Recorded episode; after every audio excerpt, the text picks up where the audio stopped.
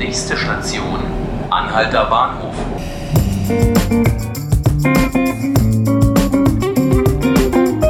Herzlich willkommen zu 5 Minuten Berlin, dem Tagesspiegel Podcast. Ich bin Selina Bettendorf und mein Thema heute ist die Clankriminalität. Dafür ist meine Kollegin Fatina zu Gast. Fatina ist Journalistin und Juristin und deshalb unsere Expertin für Rechtsthemen. Fatina, du hast dich heute mit dem Thema Geldwäsche beschäftigt. Ja, genau. Und zwar haben wir eigentlich ein Interview mit dem Justizsenator geführt. Ähm, und der hat eben angekündigt, den äh, Kampf gegen die kriminellen Clans, die uns ja nun schon eine ganze Weile beschäftigen, äh, noch zu verschärfen. Die Geldwäsche ähm, ist deshalb ein Thema, weil eben sehr viel Bargeld äh, eingenommen wird durch Straftaten, sei es Drogenhandel, Prostitution, Zuhälterei, alles Mögliche. Und dieses Geld ähm, ist also im strafrechtlichen, strafrechtlichen Sinne bemakelt. Und ähm, wenn man dieses Geld in den legalen Kreislauf wieder einspeist, dann ist das strafbar. Äh, das ist dann nämlich Geldwäsche. Und ähm, ein sehr beliebter Weg, das zu tun, ist äh, der Kauf von Immobilien. Mm, das hat sich letzten Sommer gezeigt. Da wurden 77 Immobilien beschlagnahmt. Ähm, das Neue an dem Thema, wie wir es heute behandeln, ist deshalb, dass man die Notare, die diese Käufe beurkunden, auch stärker dafür sensibilisieren will. Das bedeutet also, Notare sollen bei einem Hauskauf darauf achten, ob das Geld für den Kauf legales Geld äh, oder Geld aus Geldwäsche ist.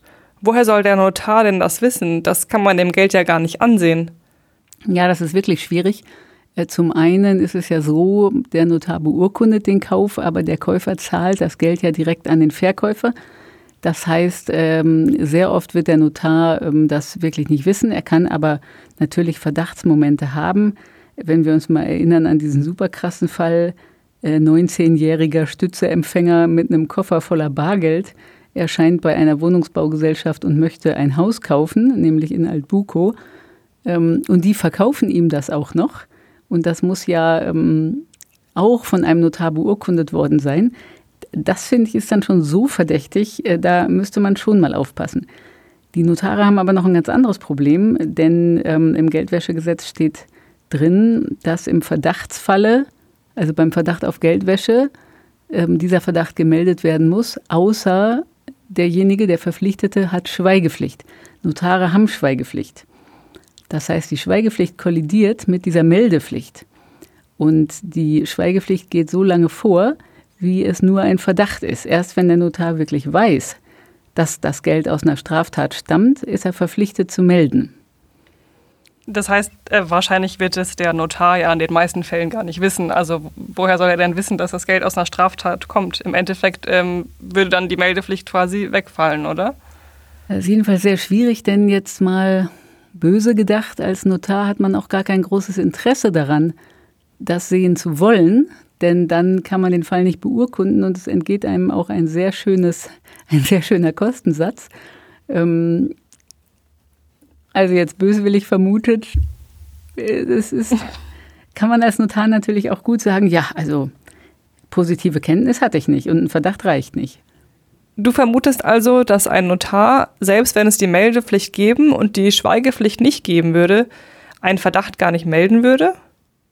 Schwer zu sagen. Ihr, das käme darauf an, wie das sanktioniert ist und auch ähm, wie genau definiert ist, was so ein Verdachtsfall ist oder nicht ist. Das ist auf jeden Fall ein sehr, sehr schwer zu fassendes Gebiet, ja. Ein Verdachtsfall könnte man sagen, wäre doch jemand, der Sozialhilfe empfängt und sich trotzdem ein Haus kauft. Na, also wenn einer kommt äh, und Sozialhilfeempfänger ist, aber trotzdem eine große Menge Bargeld mit hat, dann äh, kann dieses Geld ja nur aus Straftaten stammen, denn er hat ja offiziell keins. Denn wenn er ähm, den Anspruch auf Transferleistungen hat, dann hat er kein Geld. Wenn er Vermögen hat, dann würde der Staat ihm ja nichts zahlen. Und wenn er ein dickes Auto hat oder Häuser besitzt, dann ist er ja nicht bedürftig, dann kann er ja das Auto oder das Haus verkaufen. Das müsste er auch, hm. bevor er vom Staat äh, Geld bekäme. Hm. Wir sehen aber an den Clans, dass es eben doch geht, dicke Autos zu fahren und Sozialhilfe zu äh, kassieren. Äh, das gelingt denen regelmäßig. Das ist ähm, aber schlecht. Hättest du eine Idee, wie man das äh, Problem lösen könnte? Naja, man kann jetzt nicht lange rumweinen, aber in der Tat wurde das natürlich schon sehr lange falsch gemacht. Also man muss ja nur nach äh, Bayern gucken, die haben das Problem nicht. Warum nicht? Sie haben das gar nicht erst entstehen lassen. Und wir haben, glaube ich, viel zu lange zugeschaut, wie äh, diese Leute unseren Staat ausnutzen. Ähm, wir haben eben eigentlich einen gutmütigen Rechtsstaat, ähm, den man aber eben brutal ausnutzen kann. Und ähm, gut, das ist jetzt so, dass wir diese Situation haben. Ich denke, man muss denen jetzt das Leben so schwer wie möglich machen. Das wird ja auch versucht. Man hat aber zum Beispiel jetzt gerade in Marzahn bei diesem Fall dieses goldenen Vogelnests da gesehen, also das war eigentlich ein dolles Ding, muss man sagen. Also unter den Augen der Polizei, die diese Schule bewacht hat, ist es diesen Clanleuten mutmaßlich, ist ja, es gilt ja die Unschuldsvermutung, aber trotzdem gelungen, dieses Ding zu klauen. Also daran sieht man, dass die eigentlich imstande sind, alles, was sie wollen, auch zu machen. Hm. Das ist auf jeden Fall ein spannendes Thema. Vielen Dank, liebe Fatina, dass du dir die Zeit genommen hast, darüber gerne. in unserem Podcast mit uns zu sprechen. Gerne, gerne. Das war 5 Minuten Berlin, der Podcast des Tagesspiegels.